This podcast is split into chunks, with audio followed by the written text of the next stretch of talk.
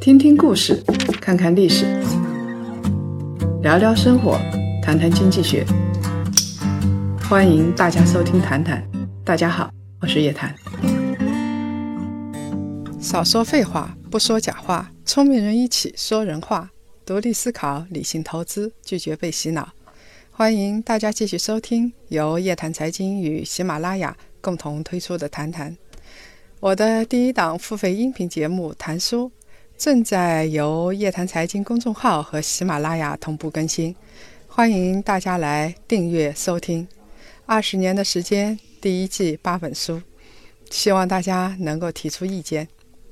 三月二十一号啊，是一个小的纪念日，第十八个世界睡眠日。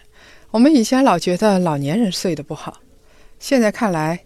年轻人睡眠质量也很够呛。有两份报告：《中国睡眠诊疗现状调查报告》和《二零一八年中国互联网网民睡眠白皮书》。这里边的数据说啊，中国睡眠障碍的患者有五六千万人，这么多的人数是我没有想到的。很多人晚上睡觉的时候辗转反侧，很长时间才能入睡。苦涩睡眠占了百分之二十九点六，烦躁睡眠呢就更多了，占了百分之三十三点三。不眠的，我的天哪，一直不睡觉的占了百分之十二点二。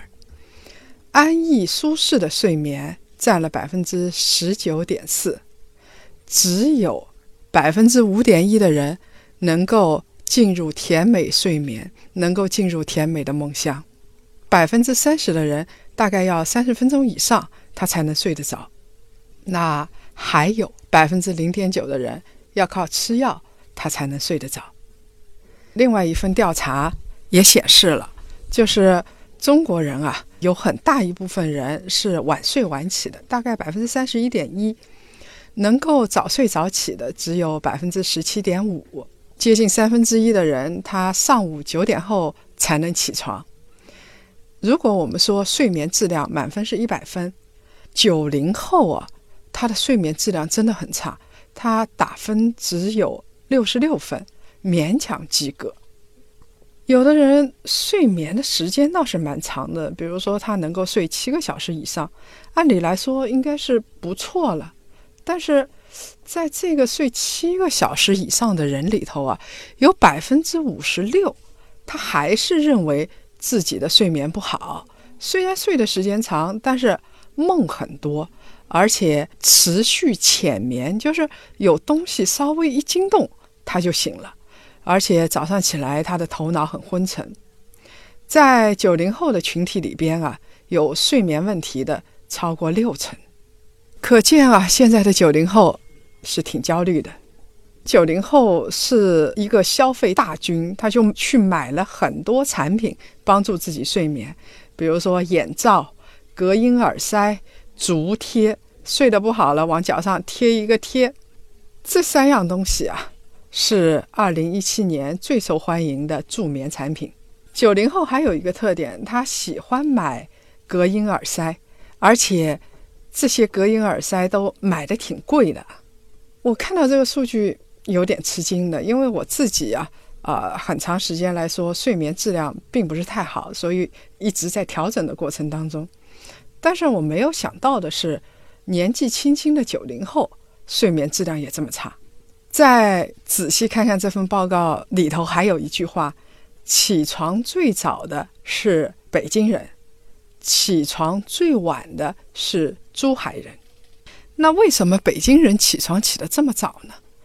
因为啊，北京人多，而且地方大，每天早上六点，公交车站就开始大排长龙了。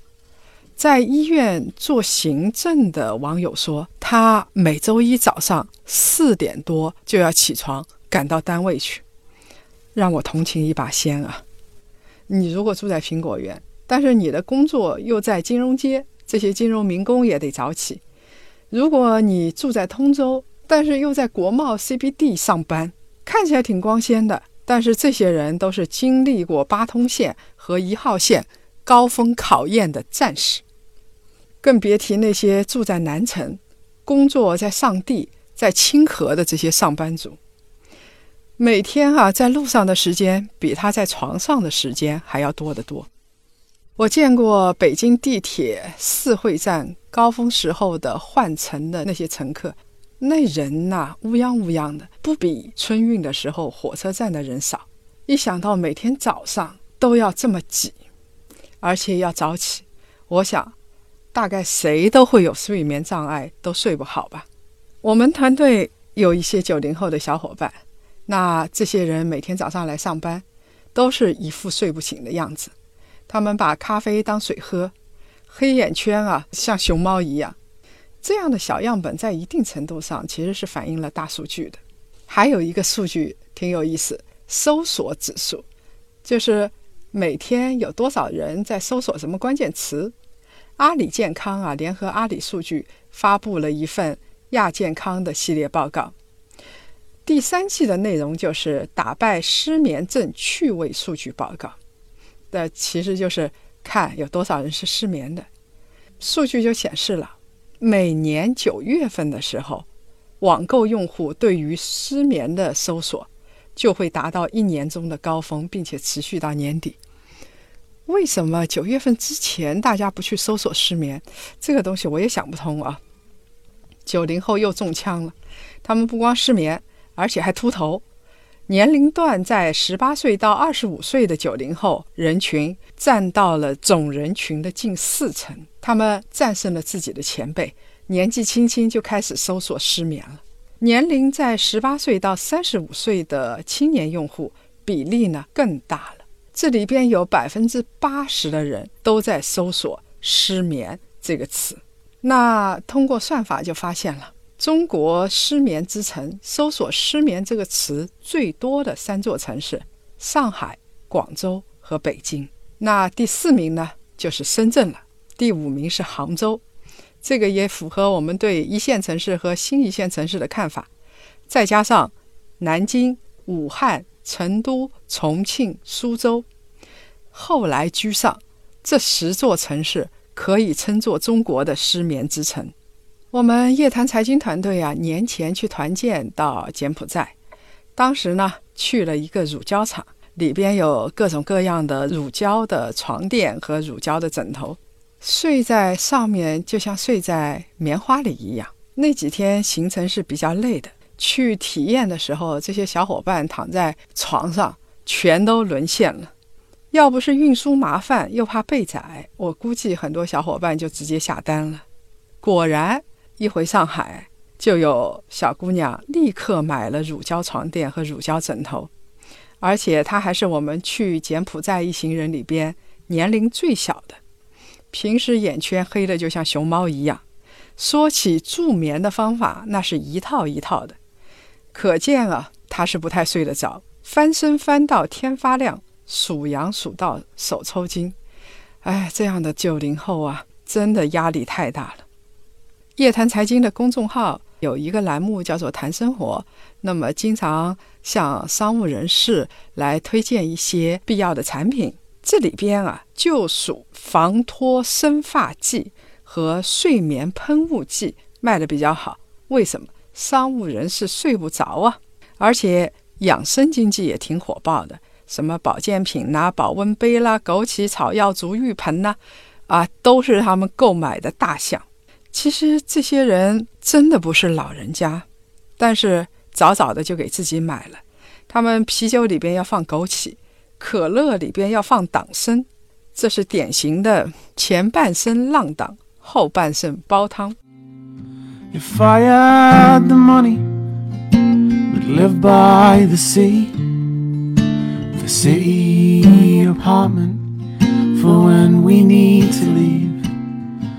With a dog and some kittens, maybe even a boat. I never could sail, but I could learn by the coast. 我们刚才说了，这么多人睡不着，五六千万人，而且这么多九零后睡不着，为什么呢？原因在什么地方？在二零一八年《中国互联网网民睡眠白皮书》这份报告里边就显示了。北京、上海、广州、深圳啊这些大城市，主要是因为工作压力大。北京的年轻人呢是睡得最少的，他们每天平均的睡眠是不到七个小时的。而且大家听好了，下面这三个行业，他们的睡眠质量是最差的。第一个是金融业，不要看人家光鲜呢，人家的压力可大。第二个是服务业，第三个是政府机关的工作人员。在这里，我们要强调一下金融业。他们的睡眠质量是最差的，低于整体水平百分之六十七。然后有百分之五十六的人说了，他们宁可牺牲睡眠时间来完成最重要的工作。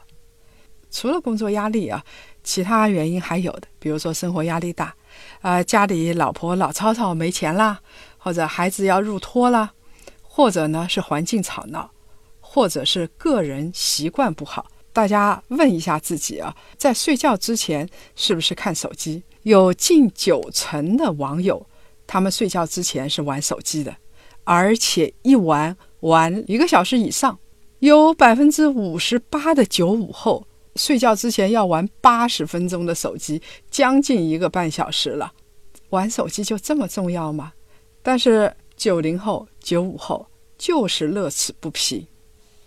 你这么焦虑，还玩这么长时间的手机，然后刷朋友圈，宁可冒着失眠的风险。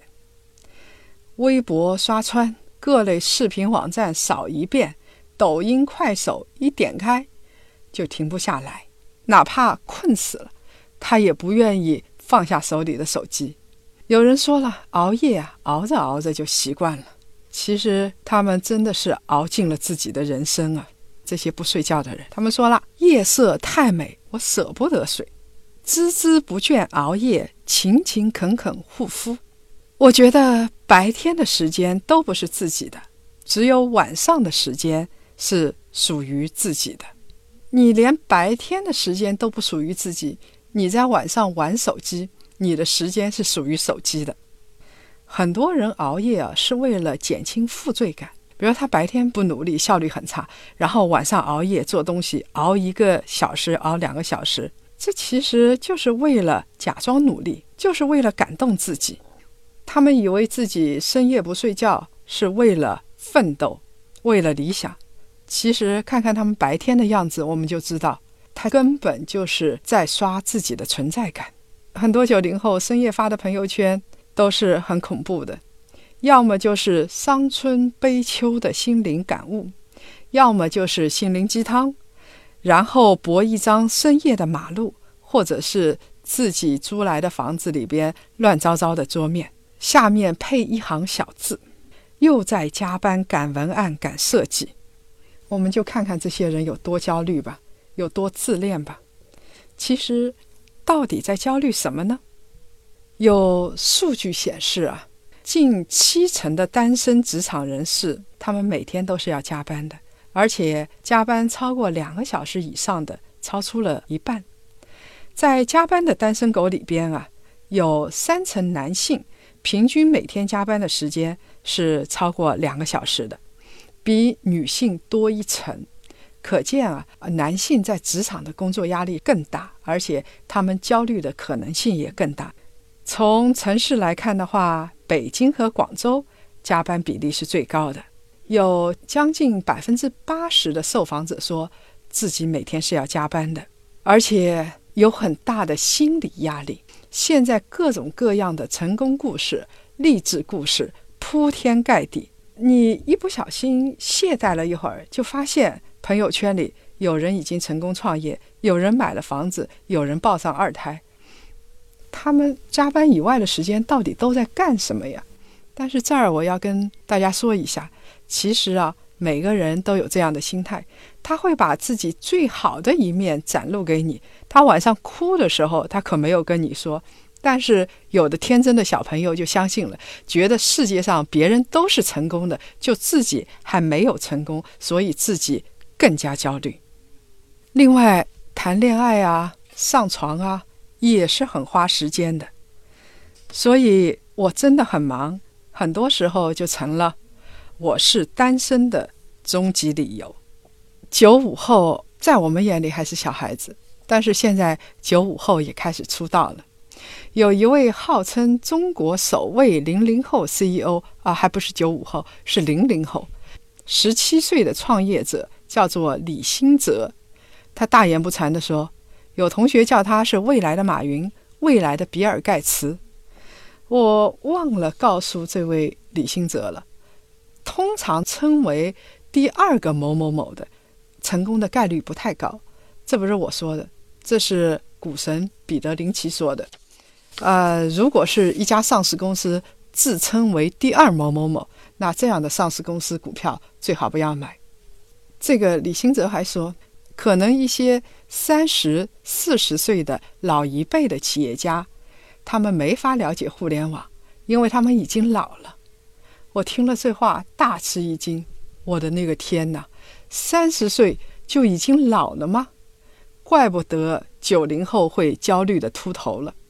九零后这一代曾经被评价为自我意识过强、特立独行，但是看看现在的零零后，长江后浪推前浪，这些零零后说话一个比一个狂，你让九零后情何以堪呢？其实成功不成功，主要看的不是你在一分钟内可以跑多快，而是你以匀速可以跑多久。从长期来看的话，睡得好的人，他的工资肯定要多。为什么？因为他活的时间长，能够坚持持久战的人，他的成功概率通常会比较高。想透彻了，其实没什么好焦虑的。每一代人都有各自的焦虑，但是他们还不是就这么活过来了。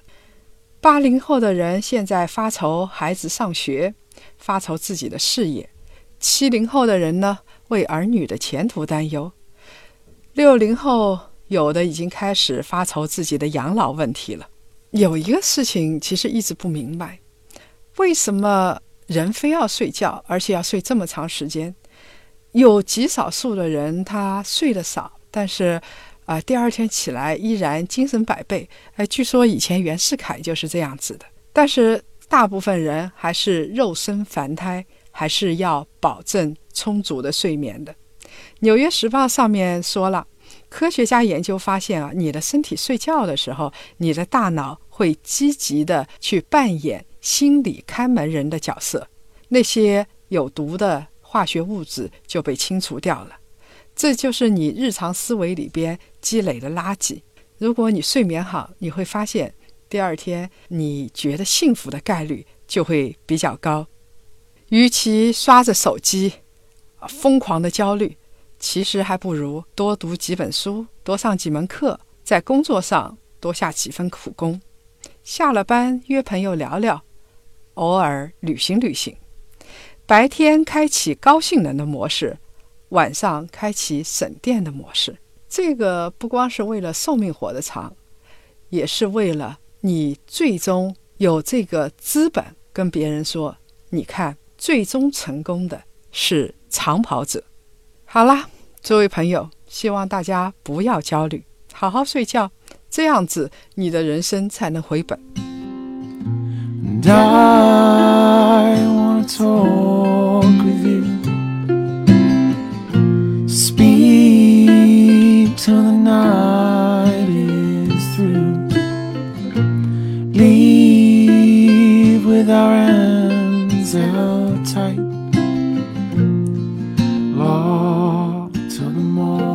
来分享上期两位听众的留言。